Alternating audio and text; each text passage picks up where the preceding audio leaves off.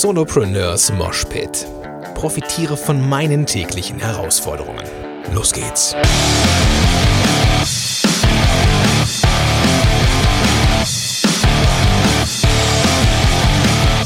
Ja, herzlich willkommen zu einer neuen Episode von Solopreneurs Moshpit. Das werde ich dir gleich nochmal sagen. Ich habe äh, im Interview nicht gewusst, welche Episode es wird. Und das weiß ich in Zukunft immer seltener, weil ich immer mehr vorproduziere und veröffentlichen lasse durch eine sehr äh, liebenswerte Dame, die mich dabei un unterstützt. Und deswegen ist es wie immer gordonschönwelder.com slash und dann die Ziffer der Episode. In diesem Fall glaube ich die 123. Muss ich mal im Live gucken. Kannst du mal sehen, wie, wie schlecht vorbereitet ich manchmal bin.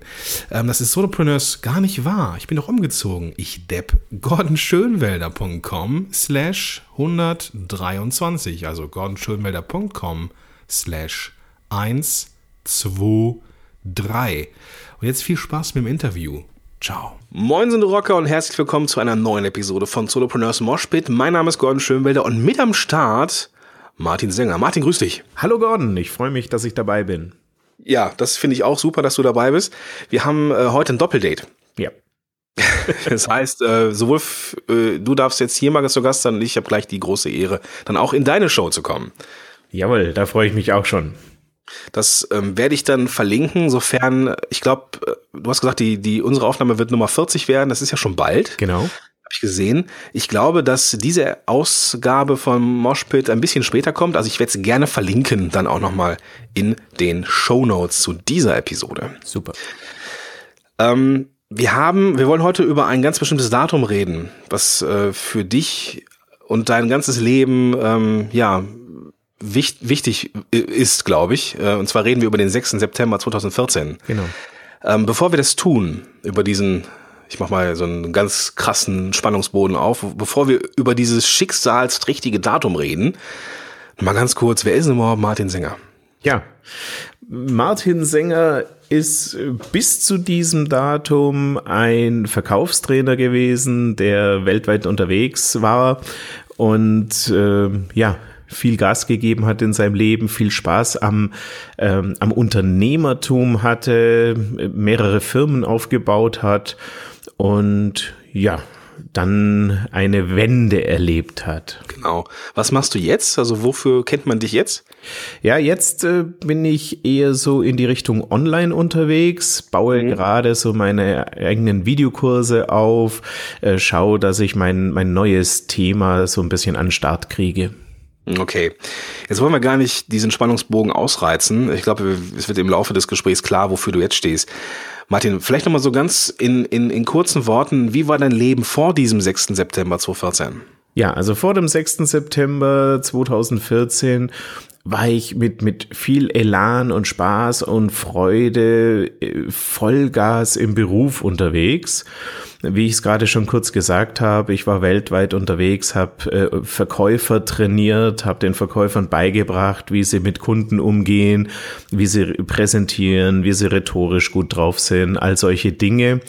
Mhm. Und äh, weil das ja meine eigene Firma war, weil ich mich mit 25 eben selbstständig gemacht habe, habe ich das auch mit einem ja, Wahnsinnsengagement gemacht und mit einem Riesenspaß auch.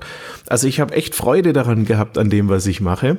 Mhm. Nur ähm, war es dann halt irgendwann anscheinend zu viel. Also meine, meine typische Arbeitswoche hat so ausgesehen, dass ich ähm, ja eigentlich sonntags in irgendeiner Form losgefahren oder geflogen bin dann bis Freitag oder auch manchmal bis Samstag unterwegs war, samstags dann äh, irgendwie Büro gemacht habe oder Sonntagvormittag Büro gemacht habe, dann gepackt und wieder los. Und ja. das habe ich tatsächlich 18 Jahre lang durchgezogen. Okay, und ich habe ja vorhin im Hintergrund äh, deine Frau gehört, das heißt, du bist verheiratet, wenn ich es richtig äh, verstanden habe. Ähm, wann war das? Wann, hast, wann, wann, wann gab es Familie oder wann gab es zumindest verheiratet sein? Also verheiratet bin ich seit 97, aber wir sind schon seit 88 oder 89 zusammen. Äh, mhm. 88 kriege ich gerade gedeutet, ja. ja gut, Männer und Daten ist halt so, wie es ist, ja. Schrecklich. Ich habe mir ja auch extra mal äh, das Hochzeitsdatum in den Ring gravieren lassen. Ja. Kann ich dann ja. immer spicken. Also wir sind seit äh, Mai 97 verheiratet und schon ewig lang zusammen. Ja, super, okay. Kam also auch nochmal hinzu, dass da irgendwo auch noch so nicht äh, Stress durch Familie ist, aber halt, ne, da ist auch noch jemand, der dann auch wartet, wenn man unterwegs ist. Absolut. Und es gab Zeiten, da hatte meine Frau wieder angefangen, mich zu siezen, weil ich so selten zu Hause war. Okay. Dann kam dieser vermeintliche, na, nicht, nicht dieser vermeintliche, sondern dann kam dieser tatsächliche Schicksalstag am 6. September 2014. Was da passiert? Ja, da hatte ich dann tatsächlich einen Herzinfarkt oder ich muss genauer sagen, da ist er dann diagnostiziert worden, weil das hat schon drei Tage vorher angefangen, ganz banal mit Rückenschmerzen. Ja. Und die sind das erste Mal aufgetreten, nachdem ich vier Stunden Auto gefahren bin. Und da habe ich mir um ehrlich zu sein, einfach keine großen Gedanken gemacht. Dachte man, ja gut, vier Stunden im Auto gesessen, vielleicht ein bisschen blöde Haltung gehabt oder so. Ja. Kann sich ja mal was verspannen. Und bin dann noch, ähm, das war mittwochs, bin dann Donnerstag noch nach Düsseldorf geflogen, habe noch zwei Tage bei einem Kunden gearbeitet, wobei die Schmerzen immer stärker wurden und es mir auch eigentlich immer schlechter ging. Freitagabend heimgeflogen und am Samstag in der Früh waren die Schmerzen so schlimm, dass ich meine Frau gebeten habe, mich ins Krankenhaus zu fahren. Ja. Und ja, jetzt ist natürlich so, wenn du noch auf den eigenen Beinen in die Notaufnahme läufst und jetzt bin ich ja jetzt auch jemand, der so ein bisschen kräftiger ist von der Statur her und ich sage dann, ich habe Rückenschmerzen, ich kann nicht mehr stehen, sitzen oder liegen, dann sagen die, ja, ja, ist recht. Und dann habe ich dann noch drei Stunden gewartet und dann bin ich irgendwann drangekommen und auf einmal meinte der Arzt, wir schreiben ein EKG. Und wie ich so bin in so Situationen, ich habe dann gesagt, Moment, wieso EKG? Ich habe Rückenschmerzen. Da sagt er, hinlegen, ich habe studiert. Und ja, dann wurden die auf einmal ganz hektisch, als die mein EKG angeschaut haben. Und kurze Zeit später lag ich dann schon auf dem Tisch und habe zwei Stands gesetzt bekommen. Okay.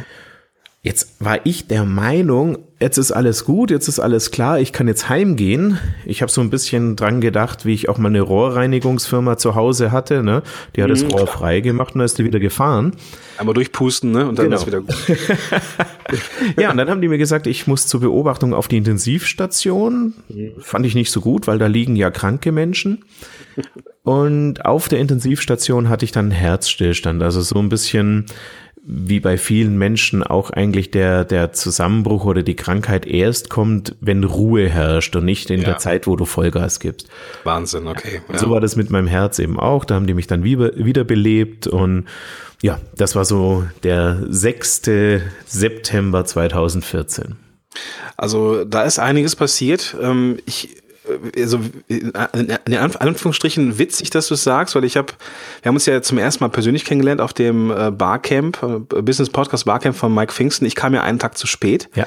weil mein Schwiegervater am Tag davor, also am ersten Tag dieses Barcamps äh, beerdigt worden ist. Er hatte ein Aneurysma in der Aorta mit 59, äh, was ihn dann das Leben kostete. Und er hatte auch über Rückenschmerzen oder über Nierenschmerzen geklagt. Über was ganz Banales eigentlich. Und das kann so, so verdammt schnell vorbei sein, das Leben.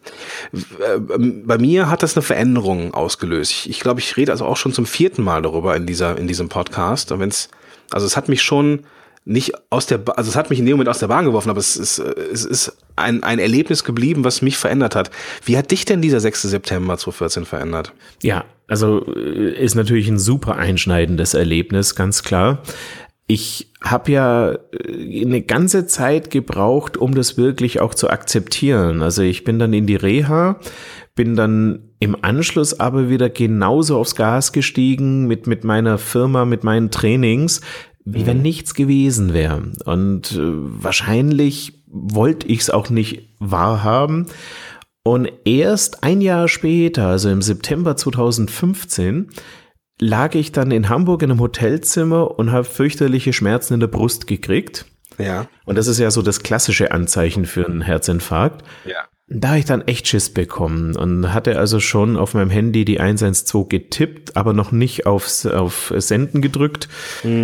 Und die gingen dann zum Glück wieder weg, die Schmerzen. Und da habe ich entschieden, nee, so kann ich nicht weitermachen. Das funktioniert nicht.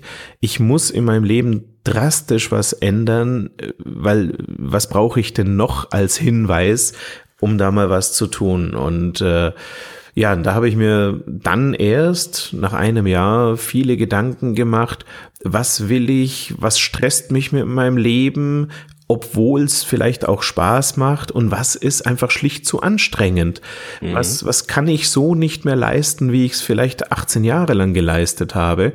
Und ja. da ging dann eigentlich der Prozess los zu sagen, okay, wie muss ich mein, mein komplettes Leben auf den Kopf stellen oder umkrempeln, um solche Situationen zu vermeiden? Äh, ich frage jetzt mal ganz provokativ zurück, so wenn du was, wenn du jetzt deinem deinem 20 Jahre jüngeren Ich äh, einen Rat geben könntest, äh, wüsste der überhaupt auf was der achten müsste, der Martin von vor 20 Jahren? Das ist ein super spannender Punkt, denn ich sage auch in meinen Vorträgen immer wieder, Hätte ich vor meinem Herzinfarkt so einen Vortrag oder solche Infos gehört, hätte ich wahrscheinlich gesagt, ja Mensch, der Typ hat recht, da muss man wirklich drauf aufpassen und hätte dann sofort den Zusatz dahinter gehängt, aber mir kann das ja nicht passieren. Ja, genau. Ja, und deswegen glaube ich, wenn ich meinem 20 Jahre jüngeren Martin den Tipp geben würde, du pass auf, bau mehr Pausen ein, mach deine Urlaube, ähm, schau drauf, dass du wirklich auch Wochenenden hast und äh, wo, wo du auch wirklich mehr frei hast und mit Freunden was machen kannst. Mhm. Der würde mich wahrscheinlich angucken, der 20 Jahre jüngere Martin, und sich heimlich denken, ja, ja, red du nur.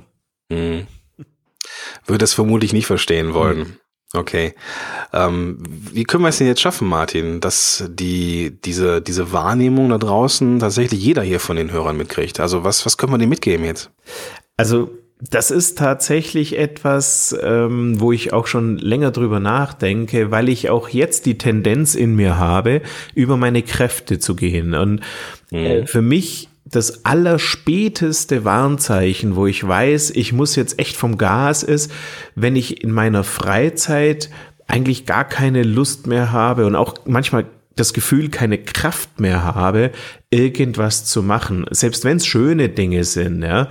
Also normalerweise kann man seine Freizeit ja auch so ein bisschen aktiv gestalten, mit Freunden treffen, was weiß ich, mit der Frau schön essen gehen oder so.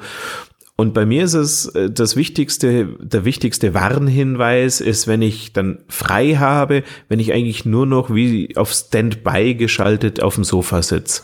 Dann okay. weiß ich, ich habe echt zu viel gemacht. Wie, wie fühlt sich das an? Also wie, wie kann ich mir das vorstellen, wenn du so, so äh, in, in, in Standby auf deinem Sofa sitzt? Ja, irgendwie komplett äh, ja K.O., so wie wenn ich gerade in einen Marathon gelaufen wäre. Okay, okay. Äh, also wirklich auch körperlich erschöpft und geistig völlig leer. Ja, also ich habe dann, ich, ich kann dann auch kaum noch Geräusche ertragen. Also ich will keinen Fernseher anhaben, ich will keine Musik hören und und und. Und das ist dann schon das allerspäteste Warnzeichen, dass ich wirklich schon wieder überm Limit bin. Ne? Ja, ja, okay.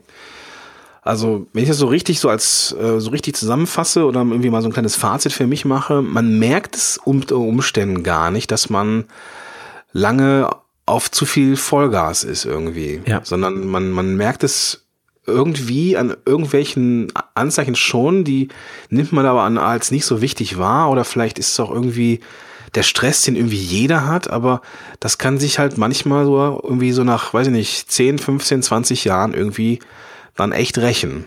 Total. Vor allem, weil ja auch immer drüber geredet wird, dass es den guten und den schlechten Stress gibt, den Distress und den Eustress und so. Mhm. Ähm, ich hatte permanent durchgehend das Gefühl, dass ich nur im guten Stress bin, weil ich ja total Spaß an meiner Arbeit habe. Ich habe so viel Freude gehabt, mit Menschen zu arbeiten, mhm. Äh, von Verkäufern einfach dann auch mal zurückgemeldet bekommen, hey, das funktioniert ja, was wir im Training gemacht haben und so. Mhm. Das, das hat mich so motiviert, dass ich überhaupt nicht gemerkt habe, dass ich eigentlich über meine Leistungsgrenze gegangen bin. Ja. Weil es ja auch irgendwie Spaß macht, ne? Total. So die, die, ähm, man kriegt ja immer, immer zu hören, so von den Online-Marketern, irgendwie geh die Extrameile. Ja. Ähm, wenn du das nicht machst, machst, machen das die anderen. Das ist ja auch, auch so ein gewisser Stress, der dann auch auf, aufgebaut wird oder den man sich selber aufbaut. Okay, ähm, bevor ich dich gleich frage, wo man dich so im Netz finden kann, du hast ja auch einen hervorragenden Podcast zu genau diesem Thema. Genau. Ähm, was würdest du denn den Leuten jetzt da mitgeben, den Zuhörern jetzt dieses Podcasts? Also was wirklich aus meiner Sicht ganz wichtig ist, ähm, dass das Gehirn insofern eine Rolle spielt, dass selbst wenn du der Meinung bist, du brauchst gerade keine Ruhepause, nimm dir trotzdem eine.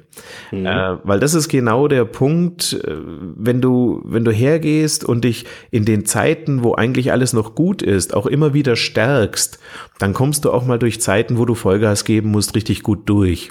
Mhm. Wenn du aber permanent einfach nur von deinen, äh, von deinen äh, Reserven her arbeitest, ja, dann hast du irgendwann einfach alle Reserven aufgebracht. Also tanke auf, finde, finde so die Sachen, wo du wieder runterkommen kannst, wo du äh, Freude tanken kannst, Energie tanken kannst, auch in Zeiten, wo du dich eigentlich noch richtig top gut und top fit fühlst.